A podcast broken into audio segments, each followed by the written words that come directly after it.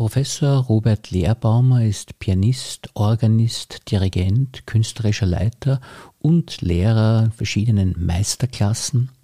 Und man merkt bei seinen Auftritten auch, dass er das Publikum gerne unterrichtet in einer sehr humorvollen, netten Art und Weise und kurzweilig Dinge erzählt, die das Stück, das er gerade spielt, näher erklären oder einen humorvollen Hintergrund davon beschreiben. Und er ist auch ein unglaublich guter Organisator und hat nun auch in Leasing hier Neues auf die Beine gestellt, über das er im Podcast berichten wird. Also ein sehr interessanter Gast für unseren Bezirkspodcast.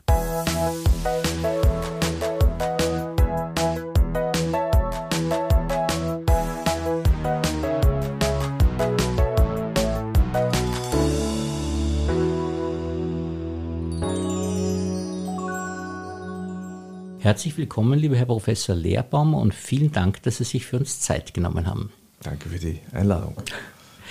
Sie sind ja tatsächlich ein berühmter Mann mit einer langen Karriere. Und lang sage ich nicht deshalb, weil Sie so alt sind, sondern lang sage ich deshalb, weil Sie so früh begonnen haben. Sie waren ja schon ein Kinderstar, kann man das so sagen? Ja, ich habe mich nie als solcher empfunden, aber man sagt mir das nach. Ich habe also mit neun Jahren äh, begonnen zu konzertieren, nachdem ich so am Anfang der Volksschule mal Klavier gelernt hatte. Dann relativ früh kamen schon regelmäßige Auftritte im, als Bub im In- und Ausland. Und da war ich oft auf der Bühne und habe Erfolg gehabt und ja, in dem Sinn ist man halt erfolgreich dann schon als Kind. Man sieht schon, Sie sind ein sehr bescheidener Mensch, weil Sie jetzt gar nicht erwähnen, dass Sie bei meinem äh, Jugendidol äh, im Fernsehen aufgetreten sind, nämlich bei Vico Toriani. ja, ja, Vico Toriani. Das war schön. Das hat sich schön ergeben. Das habe ich erst unlängst einmal irgendwie angeführt äh, zum Thema gute Sterne haben. Ja? Also wenn man, wenn man eine Laufbahn hat und es gelungen ist, äh, zu, zu, zum Leben sagen zu können, es war eine Laufbahn, äh, es ist da was entstanden, dann gehört da viel dazu, Talent, Fleiß und so weiter, aber auch diese guten Sterne. Und da gibt es auch Auf und Abs im Leben, kann man jetzt sagen in meinem Alter, aus der Beobachtung. Und damals hatte ich wirklich extrem gute. Also ich bin als kleiner Winzling, als der kleinste süße Bub da zu den Mozart-Sänger-Knaben gekommen. Und die wurden eingeladen zu diesen ganz berühmten Shows, der Goldene Schuss mit dem Vico Toriani, der ja auch immer gesungen hat. Und da gab es eine Weihnachtssendung. Und ich war, wie gesagt, gerade frisch gefangen und gerade also mit der Erlaubnis ausgestattet, da schon mitmachen zu dürfen. Und der Vico Toriani hat sich bei den Playback-Aufnahmen eingebildet, der Kleine da soll das Solo singen. Und unser Chorleiter hat sich mit Händen und Füßen dagegen gewehrt. Da habe ich gesagt, na, der ist ja noch ganz, und das ist noch gar nicht ausgebildet und, und so. Und irgendwie, na, aber der singt so süß und der schaut so süß aus und das soll es machen. Und der hat sich durchgesetzt, der große Vico Toriani, Star natürlich. Und da bin ich mit neun Jahren europaweit in der Eurovisionssendung äh, zu sehen gewesen im Fernsehen. Und das war ja damals ganz eine andere Dimension, so eine Eurovisionssendung, nicht? Und ich kann mich erinnern, wir sind damals in nach Mainz gefahren, in die Rheingoldhalle. Dort hat diese Live-Show stattgefunden und dann sind wir zurückgekommen an der Grenze zu Österreich. Und gesagt, das ist er, das ist er, den habe ich gesehen im Fernsehen. Und da war ich für einige Zeit ein, ein bisschen ein Star. Das ist ja irgendwie Fluch und Segen äh, zugleich. Jetzt äh, beispielsweise die Britney Spears Steak, nicht um sie jetzt vergleichen zu wollen, aber doch, äh, wenn man so berühmt als Kind schon ist, äh, dass das nicht so leicht verkraftbar ist. Oder haben Sie das problemlos geschafft? Na, es war mir nicht so klar, dass ich da irgendwie ausgezeichnet wäre. Das war irgendwie lustig und das habe ich als Kind also nicht sehr wichtig genommen. Das war, hat, hat Spaß gemacht, das hat uns allen Spaß gemacht. Also ich habe nicht einmal gespürt, dass vielleicht jemand neidisch gewesen wäre unter den Kollegen oder war ich so naiv, ich weiß es nicht.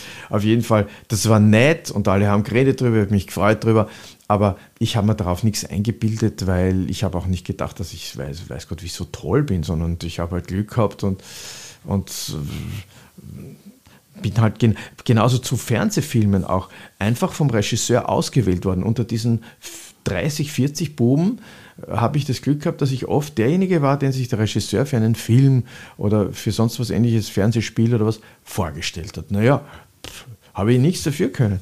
Aber ich habe dann versucht, meine Sache immer gut zu machen. Und äh, so bin ich halt meinen Weg zuerst der Sängerknabe und dann eben am Klavier und später mit Orgel und dann dirigieren gegangen. Immer in der Situation das Beste machen und dann schauen, was kommt.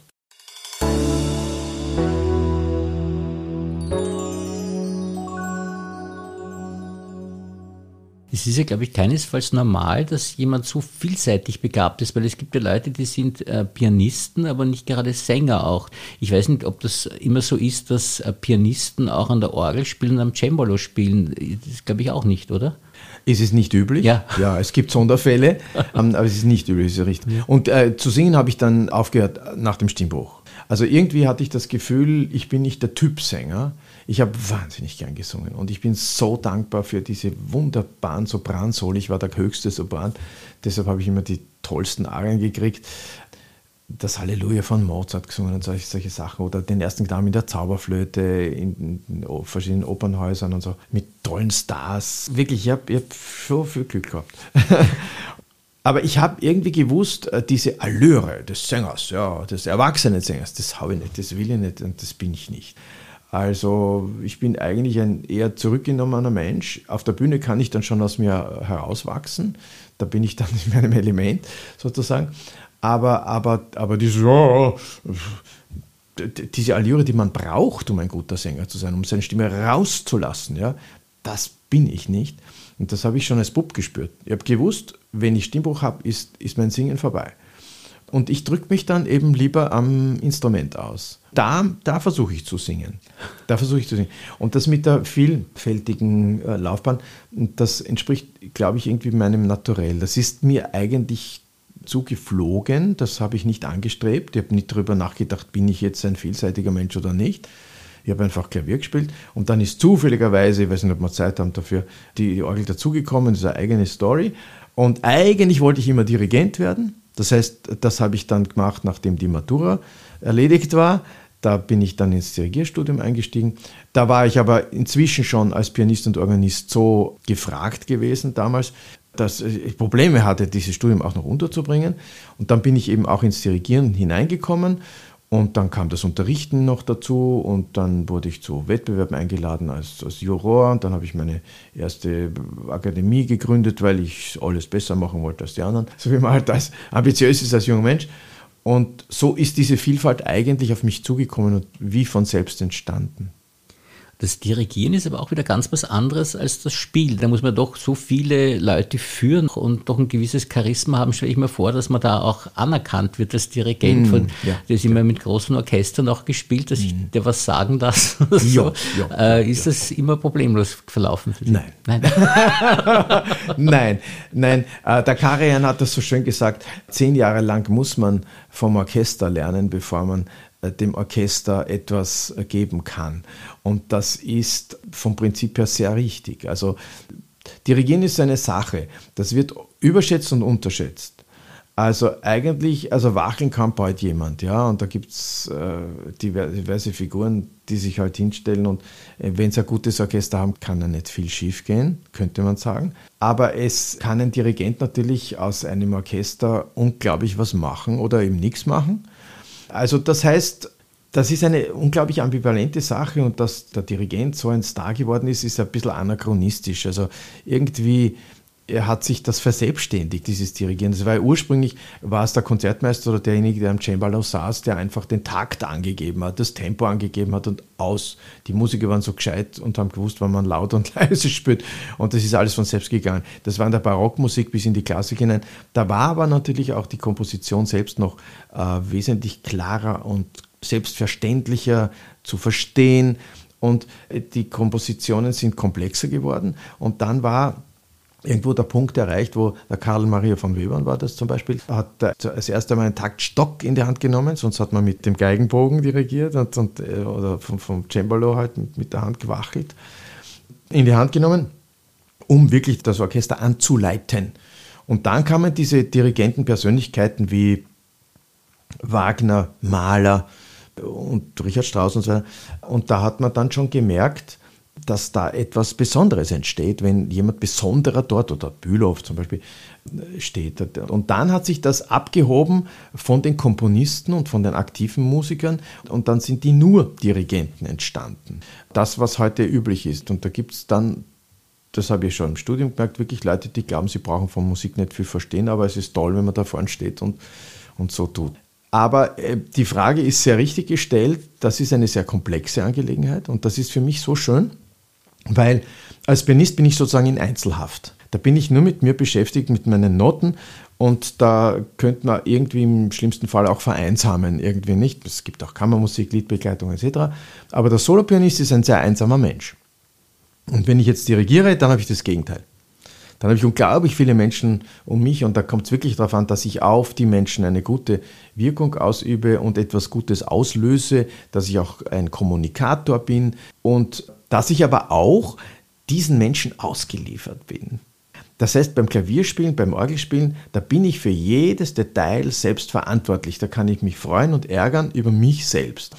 Aber wie es dann wird mit dem Orchester, das hängt absolut nicht nur von mir ab. Das heißt, ich bin abhängig.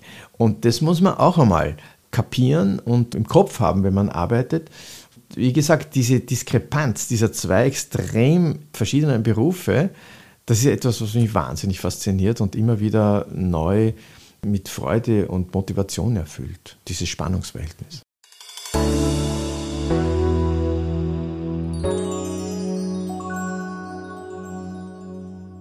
Sie sind ja tatsächlich sehr vielseitig. Ich bin ja völlig leider Gottes unmusikalisch und kenne mich auch überhaupt nicht aus mit den Instrumenten, aber so rein als Laie würde ich mal sagen, dass äh, Klavier da schon ein sehr anspruchsvolles Instrument ist.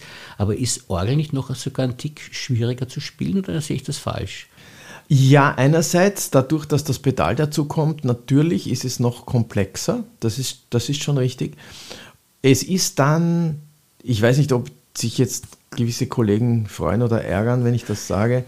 Aber ich, der ich beides wirklich auf äh, ich, gleichem Niveau sozusagen mache, weil ich spiele genauso meine Soloabende international wie die Orgelabende und auf internationalen Festivals. Also ich könnte das jetzt nicht ranken, dass das eine, eine Führung hätte, wichtiger wäre oder besser wäre als das andere. Und da kann ich schon sagen, wenn man es einmal geschafft hat, eine gute Pedaltechnik zu entwickeln, die gut koordiniert ist mit den Händen. Dann ist natürlich auch noch immer das Einstudieren komplexer, weil ich habe einfach mehr quantitativ äh, zu lernen und zu erfassen. Aber der Anspruch dann äh, technisch, auch abgesehen von ein paar extremen Werken von Max Reger, von Dupré, von manche Orgelvirtuosen haben sehr schwierige, anspruchsvolle Stücke geschrieben. Aber im Vergleich dazu ist zum Beispiel ein zweites Brahms Klavierkonzert oder Rachmaninow oder Stravinsky am Klavier zu spielen, eigentlich noch technisch anspruchsvoller. Also es sind verschiedene Kriterien. Es kommt jetzt darauf an, auf welches ich mich fokussiere, um zu sagen, das ist jetzt anspruchsvoller oder, oder jenes ist anspruchsvoller oder braucht mehr Arbeit oder Vorbereitung oder Begabung oder was auch immer. Das ähm, ist eine eher komplexe Sache. Jetzt ist es so, dass Sie auch Cembalo spielen. Wahrscheinlich, weil Sie Bach gern haben oder so, dass Sie da das Originalinstrument verwenden wollen. Und kann jeder, der Klavier spielt, auch Cembalo spielen oder muss man da auch extra lernen dazu? Ja, das Cembalo ist bei mir also tatsächlich ein, eine Art Zweitinstrument. Also ich habe zwei Erstinstrumente, das ist Klavier und Orgel. Cembalo, wenn es sich ergibt, ich habe sogar mit den die Ehre gehabt, mit den Wiener Philharmonikern als Cembalist auftreten zu dürfen da greift man natürlich zu und als Organist ist man am Cembalo-Spiel sehr nahe dran. Pianist darf man sozusagen nicht sein und bleiben am Cembalo, weil anschlagsmäßig muss man sich sehr, sehr umstellen, weil die Tonproduktion eine völlig andere ist. Klavier spielen heißt ein Schlaginstrument bedienen, nicht? Ich schlage mit dem Hammer auf die Taste. Cembalo ist ein Zupfinstrument. Gitarre oder wie auch immer. Ja. Das heißt, ich muss die Taste ganz anders behandeln, ist übrigens bei der Orgel auch so. Das ist ein Blasinstrument. Da öffne ich eine Psch eine Pfeife. Und wie ich sie öffne, das ist bei einer mechanischen Orgel schon hörbar, ob ich tück mache oder tunk mache. Ja. also in, in dem Sinn ist das alles nicht selbstverständlich, das parallel zu spielen. Ich bin ein bisschen ein Extremist, weil, weil ich ja auch es liebe, Doppelabende zu spielen. Ich komme gerade aus Helsinki zurück und habe dort einen Doppelabend gespielt, Klavier und Orgel, abwechselnd mit Programmen, die aufeinander abgestimmt sind. Also Bach da, Bach dort, Mozart da, Mozart dort. Eine Fantasie von Liszt, die er in einer Orgel-Originalfassung geschrieben, aber selbst transkribiert hat für Klavier, macht mir wahnsinnig Spaß und den Leuten auch, weil sowas hört man natürlich selten.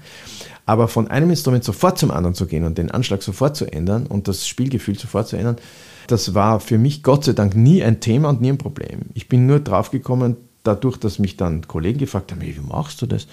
Dass es eigentlich nicht selbstverständlich ist, dass man das kann, sich so umstellen, ja, reflexartig irgendwie.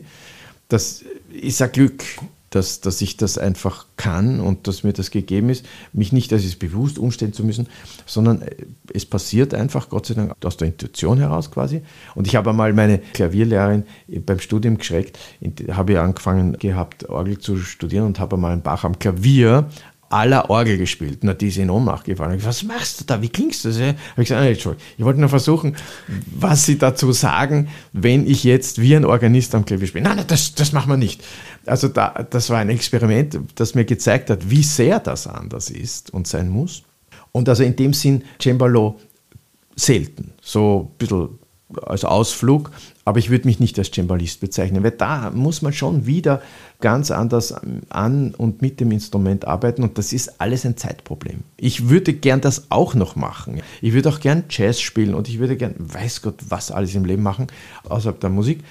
Aber irgendwann muss man sich dann doch beschränken und fokussieren. Und das, was ich schon mache, ja, mit den drei Berufen, Pianist, Organist, Dirigent, ist eh schon quasi zu viel.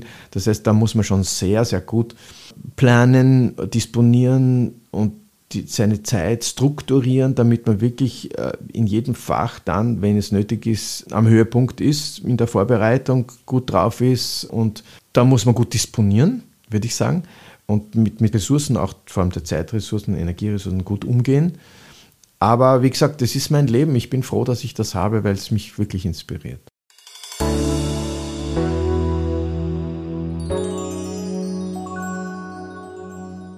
Sie sind ja auch ein begnadeter Lehrer und machen das mit viel Freude und lassen sich da auch mit der Kamera über die Schulter schauen. Mhm. Und da habe ich zum Beispiel, wie gesagt, auch als völliger Laie mir das angeschaut und haben Sie einer Schülerin gesagt, haben Sie eine Fuge vom Bach einstudiert und eben der Schülerin gesagt, ja, das ist ja mit Cembalo gespielt worden, jetzt wenn man es am Klavier spielt, soll sie das jetzt nicht legato, sondern leggero spielen, weil das dann besser rauskommt sozusagen. Mhm, nicht? Gut zugehört. Und, Sehr gut.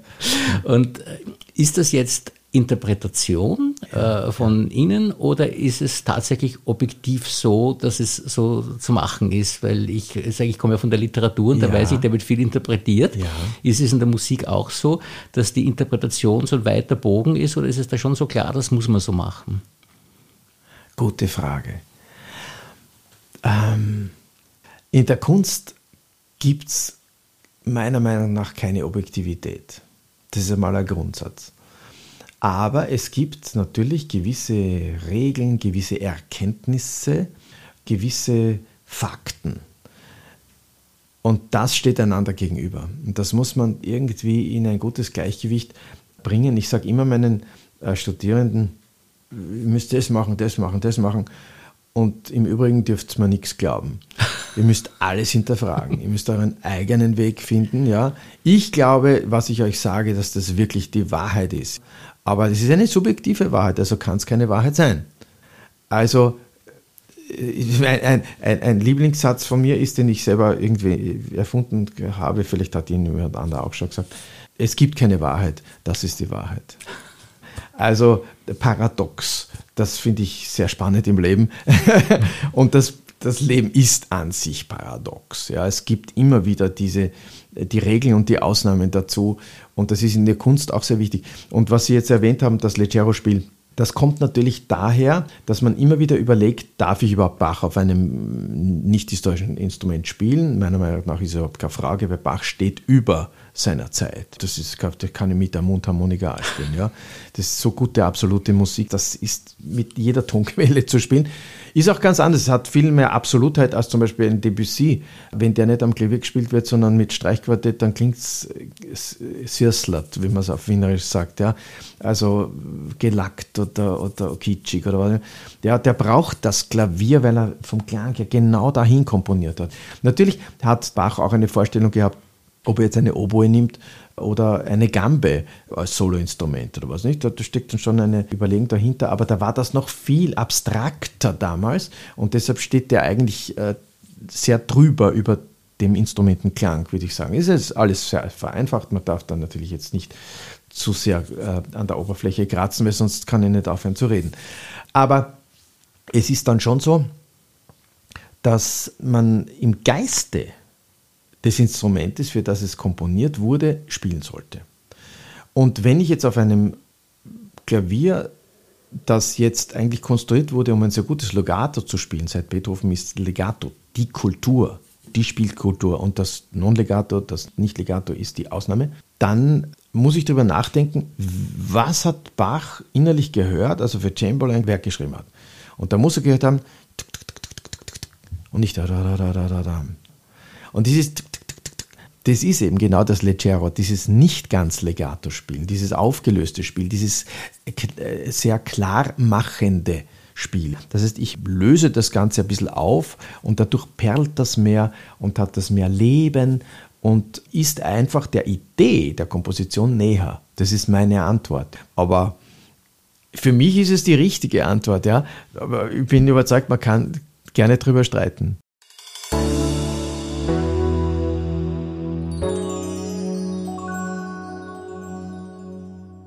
Noch eine ganz banale Frage. Wenn Sie jetzt Schüler haben, äh, kommt es da manchmal vor, dass Sie sich bei jemandem denken, ups, der ist aber gut, der könnte Konkurrent für mich werden oder so? Oder denkt man da also, gar nicht in diesen Kategorien, dass man sagt, ja, also sind ja alles eigentlich diese kleinen äh, jungen Leute, sind ja die äh, Stars von morgen vielleicht. Ja, also ja. sie denkt, ja, ich ziehe da jetzt jemanden heran, der mir dann vielleicht den Platz am Klavier streitig macht, weil er Aha. dann die großen Konzerte kriegt. Gibt es ja nicht solche Ideen oder Interessante Frage, sehr interessante Frage. Na, vielleicht gibt es so Lehrer, die, die diese Angst haben, das kann schon sein. Also die erste, der erste Reflex nach äh, Beginn Ihrer Frage war, also gibt es so Schüler, wo man sagt, ja, die sind genauso gut wie ich oder könnten besser sein oder was immer. Also äh, da sage ich ja Gott sei Dank. Ja, ja, also das ist ja, das ist für einen Lehrer fantastisch, wenn er ein, eine hochbegabte äh, Person hat. Ja, das, das ist dann eine, auch eine Herausforderung. Da muss man dann auch aufpassen, dass man dann im richtigen Maß eingreift und Talente auch belässt und ihren, in, in, den Raum lässt. Ich muss einen schlechten Schüler viel mehr an die Kantare nehmen, viel mehr führen als einen Begabten. Aber ein Begabter braucht auch ganz klare Informationen, damit er sich richtig entwickelt. Also da, da bin ich noch wirklich froh und es gibt äh, Gott sei Dank viele, viele großartige Begabungen, äh, die da durch meine Hände gegangen sind äh, und die ich führen durfte und aus denen wirklich Großartiges geworden ist und vielleicht hoffentlich noch weiter wird. Dass man sie als Konkurrenz empfindet, das könnte natürlich passieren. Ich meine, in meinem Alter denke ich mir, ja, das ist die nächste Generation, das ist ja eh ganz klar und, und, und soll ja, und das ist ja schön, wenn ich es, man hat irgendwie väterliche Gefühle mit ähm, Studierenden und ich habe das noch nicht wirklich wahrgenommen, dass man dann Angst haben könnte um die eigene Position oder so. Aber die Frage ist nicht uninteressant, ja. weil ich könnte mir schon vorstellen, dass das durchaus ein Thema sein kann. Ja, wenn man sich ja. so sicher fühlt, Absolut. dann ist es wahrscheinlich nicht. Also Absolut. Ich meine, es ist für mich dann schon eine Befriedigung, ja. wenn ich mir denke, na, das passt nicht so und dann erkläre ich das und dann äh, hat es immer noch nicht äh, sie oder er verstanden und dann setze ich mich hin ans Klavier und spiele das vor und denke mir, ja, ich kann es schon besser als mhm. er oder sie, obwohl sie so begabt ist. Ja? ja? Also das ist dann, weil der Gulda hat, wenn wir den wieder erwähnen, einmal, der ist oft, oft äh, erwähnenswert, der hat gesagt, naja, mit vier, weil er, weil er die Beethoven-Sonaten, weil er glaube viermal die ganzen Beethoven-Sonaten aufgenommen hat. Und bei einer dieser Aufnahmen, was die zweite oder die dritte, hat er gesagt, na jetzt bin ich 40, da sind die Finger noch gut und der Geist ist schon so weit, dass er das gut macht, sozusagen. Die Reife ist da nicht. Und ich kann Gott sei Dank bis jetzt toi toi toi sagen, möge es so bleiben, das Gefühl, dass die Finger bisher nicht schlechter geworden sind. Im Gegenteil. Im Gegenteil, also es wird, es wird immer noch souveräner und äh, leichter und, und Dinge, mit denen ich mich mit als 20, 30-Jähriger immer noch geplagt habe, gehen jetzt plötzlich. Ich denke mir, was ist denn jetzt passiert? Das ist ein, vielleicht die Erfahrung oder man lernt ja auch unbewusst, wie wir wissen, nicht im Hinterkopf quasi. Also da kann ich nur von Glück sprechen, dass bei mir alles, wie gesagt, bisher gut läuft.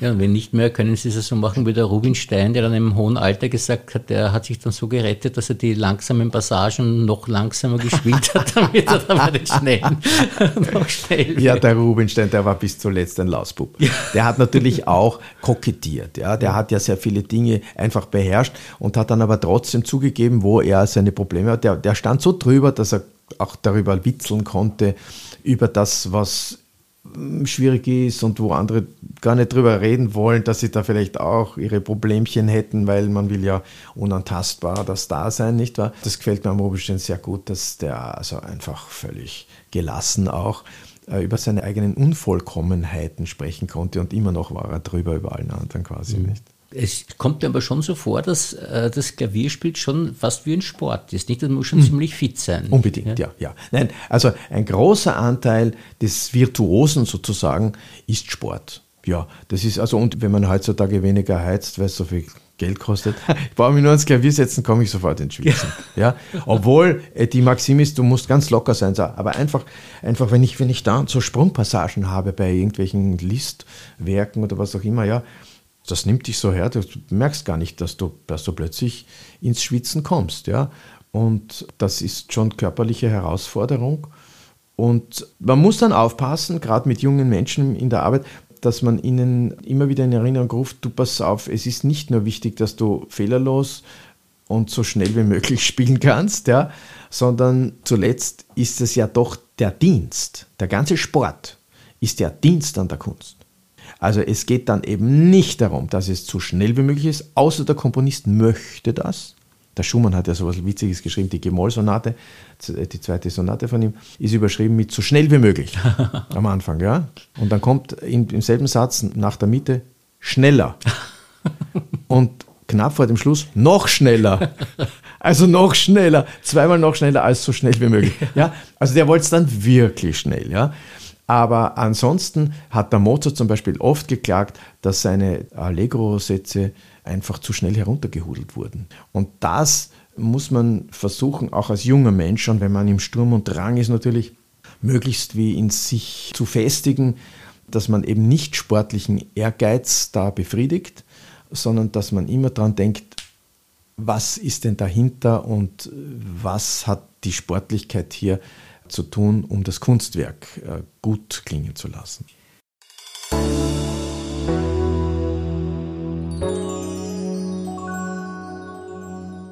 Neben allen Ihren Talenten, die wir jetzt schon besprochen haben, fehlt noch eines. Sie sind ein wunderbares Organisationstalent und haben jetzt in letzter Zeit in Leasing hier etwas auf die Beine hm. gestellt, was wir hier auch unbedingt noch erwähnen müssen. Ja, das freut mich sehr, weil es ist ein bisschen ein Zurückkommen. Ich bin in der Speisinger Straße aufgewachsen und ich bin in der Unterstufe in die Fichtnergasse ins Gymnasium gefahren, in der Oberstufe in die Anton-Krieger-Gasse in die Gegenrichtung ins Gymnasium gefahren. Insofern ist Leasing für mich immer noch ein Herzensthema und es freut mich sehr, also dass ich auch mit dem Interesse des Bezirksvorstehers und mit der Unterstützung auch der Stadt Wien hier etwas äh, versuchen durfte, was vielleicht und hoffentlich weitergeht, nämlich also Kultur, Hochkultur äh, wirklich vor die Haustüre zu bringen.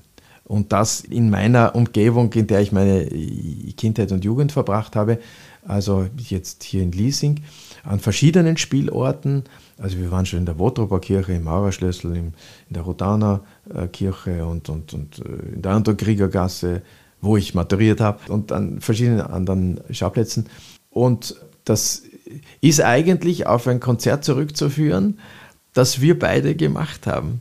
Da haben Sie mich angesprochen, da war ich glaube ich noch im Studium sogar, ob ich nicht im Mauerschlössl ein Konzert machen möchte. Und das war damals so überraschend gut und brechend voll besucht. Und daran habe ich mich erinnert, habe mir gedacht, da sind viele Menschen drin gewesen, die, die sind vielleicht nie im Musikverein oder im Konzerthaus in der Innenstadt. Aber da sind ins Konzert gekommen. Und das ist es, und das habe ich mit Angelika Kirchschlager auch ein bisschen für uns entdeckt. Wir machen immer wieder eine sogenannte Liederreise in kleine Orte in, in Niederösterreich oder auch in Wien in den Außenbezirken, um die Kultur zu den Leuten zu bringen, weil man nicht erwarten kann, dass die alle zu uns kommen. Und von diesem Bedürfnis heraus ist diese Idee entstanden.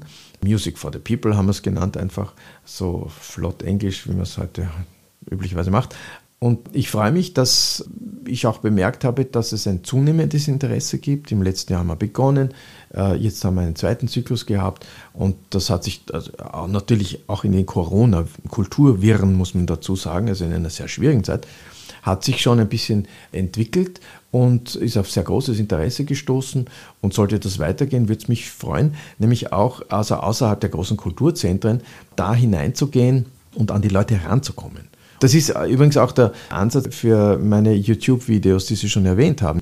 Das ist auch ein anderer Weg, um an die Leute heranzukommen, in ihre Wohnzimmer hineinzukommen und ihnen Interessantes, aber auch Witziges, Humoristisches über Musik zu erzählen und ah, das habe ich nicht gewusst und das war interessant und was sind dann die Reaktionen. Und damit vielleicht die Leute nicht jetzt mit Musik im Wohnzimmer zu bespielen, das mag ich überhaupt nicht. Ich mag auch keine Oper am Bildschirm, also ich halte es nicht aus, am Fernseher Oper zu sehen. Aber ihnen Lust zu machen, vielleicht dann doch mal ein klassisches Konzert anzuhören, weil das ist doch sehr interessant, was der da erzählt oder es ist toll, was, was er da jetzt ein Musikbeispiel gebracht hat. Und das ist immer ein Bedürfnis äh, von mir schon gewesen, die Musik nicht nur zu machen, sondern sie auch hinzubringen. Einfach zu überlegen, wie kann ich die Leute äh, mit Musik beschenken oder wie kann ich sie heranziehen, wie kann ich sie anlocken und sagen, Schatz, es ist so toll, das müsst ihr gehört haben.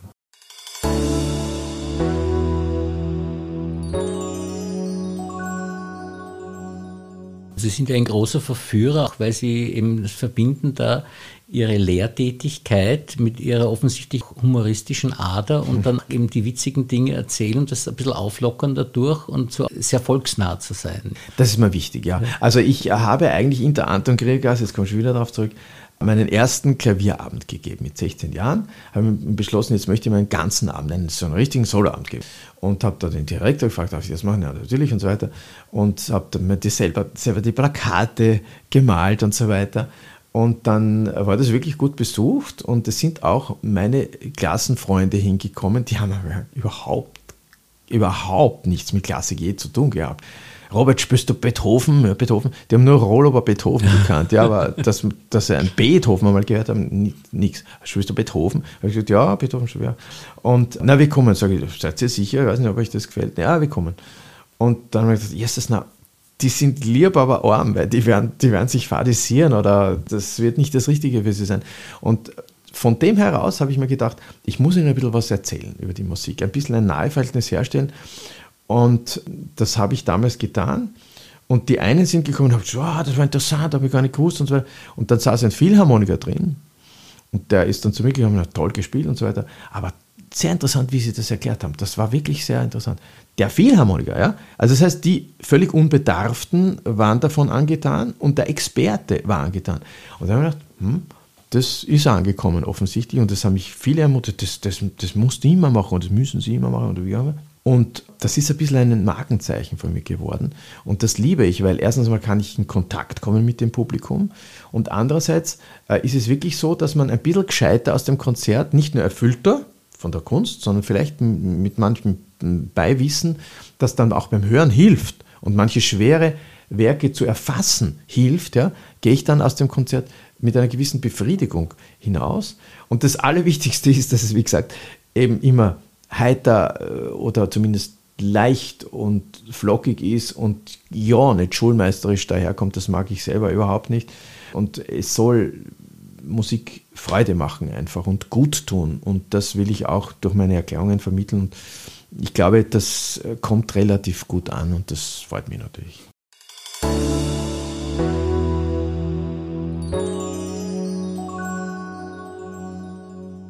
Zum Abschluss noch unseren Fragebogen, um Sie noch besser kennenzulernen. Äh, schwierige Frage für Sie ist bestimmt, äh, was ist denn Ihre Lieblingsmusik? das ist wirklich eine schwierige ja. Frage, weil äh, ich sage ich sag immer eigentlich, eigentlich die Musik, mit der ich mich gerade beschäftige, weil ich mit der so verbunden bin, dass ich alles andere ausblende und sage, na, das ist das Beste, was es überhaupt gibt. Und dann gehe ich zum nächsten, das ist wieder das Beste, was es gibt. Aber wenn man mich wirklich erschießen würde, wenn ich jetzt keine äh, konkrete Antwort gäbe, dann würde ich meinen, also der Komponist, der am nächsten steht, ist vielleicht doch Schubert. Mhm. Gibt's, jetzt haben Sie wahrscheinlich wenig Zeit zum Lesen, wahrscheinlich dann auch, nehme ich an, dass man auch viel Fachliteratur liest in Ihrem Fall, man, weiß ich nicht so, aber gibt es ein Lieblingsbuch? Tja, es gibt ein Buch, das hat, das hat mein Leben sehr irgendwie verändert und geprägt, das ist von Paramahansa Yogananda, Autobiografie eines Yogi. Und das hat mir, der ich sehr streng katholisch und sehr überzeugt katholisch aufgewachsen bin, sehr geholfen, über den Tellerrand hinauszuschauen der eigenen Religion. Auch allgemein menschlich, also ein unglaubliches Spektrum aufgetan in die Religionen hinein, nicht nur in den Buddhismus oder in den Hinduismus und so weiter, sondern grundsätzlich offener zu werden. Und das war, da habe ich auch meine, meine Frau mit dem Buch irgendwie kennengelernt. Das war die Phase, als ich es gerade gelesen habe. Sie hat es auch gerade gelesen. Wir haben, das, war, das war ein wichtiger Gesprächsstoff der ersten Begegnungen. Und irgendwo würde ich meinen, das ist vielleicht eines der entscheidendsten Bücher meines Lebens gewesen. Schön.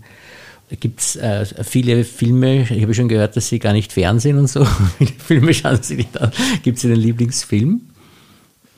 Ja, naja, ein, ein Film, der mich sehr beeindruckt hat, weil er, weil er so poetisch äh, ist und so schöne Bilder hat und so Stimmungen bringt und so wahnsinnig schöne Musik und so wahnsinnig gut gesungen von der Barbara Streisand, der Jentl. Mhm. Also das ist ein Film, der hat mich unglaublich irgendwie berührt.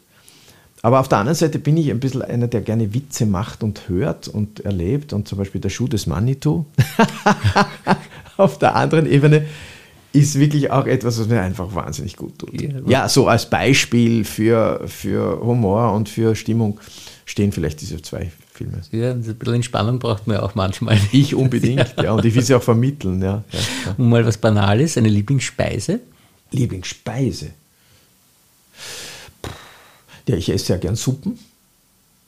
Aber so ein, also ein richtiger Standard für meine Frau, die Linsen die Linsensuppe zum Beispiel oder Linsen mit Knödel mhm. oder sowas ähnliches, das macht mir sehr ja, Spaß. Das liebe ich auch sehr.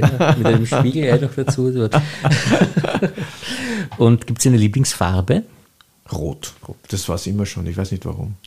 Die Farbe der die Liebe ist ja ganz klar. Ah, der Liebe. Ja, der Liebe natürlich. Auch ja, es gibt so viele, nicht? Und früher war, war das ja auch die, die Farbe des Mannes, nicht? Das hat sich ja umgedreht. Ja. Interessant, ne? die Königsfarbe. Mhm. Ich weiß nicht warum, aber es hat mich als Kind schon angezogen mhm. und es ist so geblieben. Ja. Mhm. ja. Gibt es ein Lieblingslokal, das Sie haben? Lieblingslokal. Ich werde sehr oft ausgeführt nach Konzerten, so, also in alle möglichen Lokale, aber ich gehe selbst nicht so oft essen.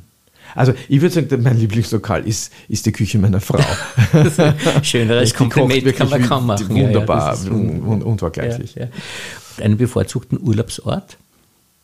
Ja, wir haben mit der Familie dadurch, dass die Buben sehr gerne am Meer sind, also immer wieder Meeresurlaube mit großer Freude gemacht. Und die letzten Male sind wir, und sie wollten immer woanders hin, bis wir in Kreta waren, in Südkreta. Und da wollten sie dann immer hin. Und das ist irgendwie für unsere Familie eigentlich die Lieblingsdestination geworden. Ist nicht so windig dort wie im Norden, gell? Im Norden ist ja. Da ist noch windiger. Also, also, also wir haben schon also viel Wind auch in Südkreta erlebt, dass, dass, dass man kaum stehen konnte. Im Norden ist noch windiger. Das ist richtig. Ja, ja, ja, ja, ja, ja, ja. Wenn Sie den Satz ergänzen müssten, ich bin.